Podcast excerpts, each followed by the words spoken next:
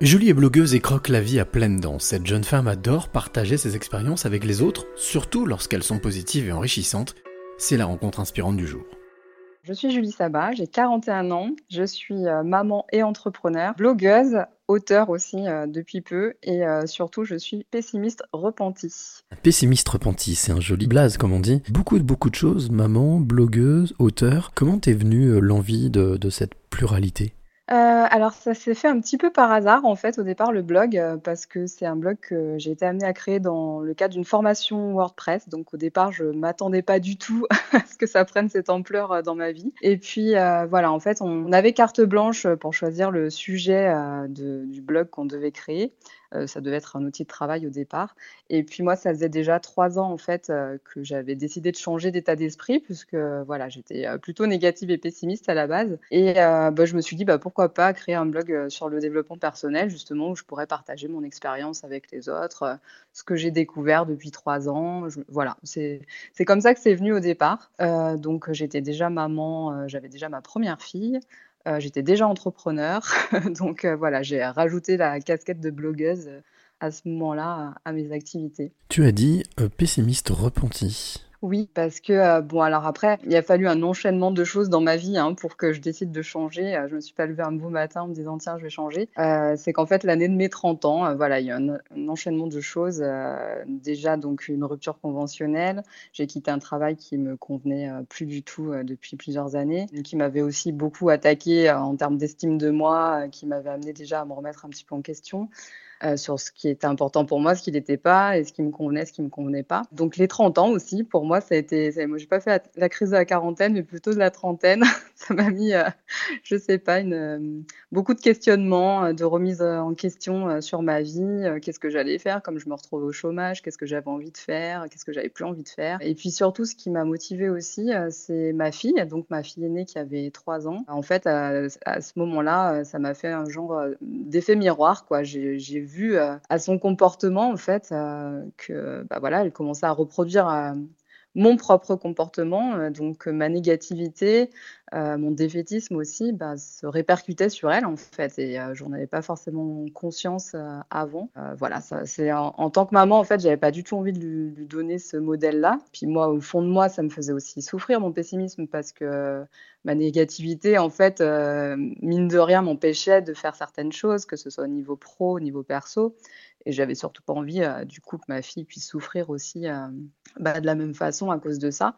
Donc c'est vraiment ça, en fait, qui m'a donné l'impulsion pour, pour changer. Aujourd'hui, si tu devais définir précisément ce qui te motive et ce qui te fait avancer euh, là aujourd'hui, ben, toujours la même chose, hein, euh, je crois que c'est surtout le fait d'être devenue maman, euh, maintenant en plus, j'ai j'ai une autre fille, entre temps. C'est elle finalement qui me pousse à à devenir, meilleure, à ouais, à leur donner un bon exemple si je puis dire et puis, c'est c'est mes filles un peu mon moteur. Après à travers le blog, quelque part le blog aussi a contribué à donner du sens à ma vie parce que je me suis dit: «Bon, bah, voilà, les épreuves que j'ai traversées, je peux en faire quelque chose, qui peut être utile à d'autres» le besoin de transmettre, de partager des expériences, euh, des lectures parfois, euh, des, choses que j'ai testées qui, qui, ont amené du mieux-être dans ma vie. Donc euh, j'aime bien partager ce genre de choses pour aider d'autres personnes à se sentir mieux aussi, à être plus épanouies. Parce que voilà, je, je sais trop bien ce que c'est que de pas, pas être bien dans sa vie, d'être de, d'être dans le mal-être et et voilà, donc euh, ça donne vraiment du sens pour moi de pouvoir aider d'autres personnes en fait. Tu parlais de donner du sens ou un sens à ce que tu fais.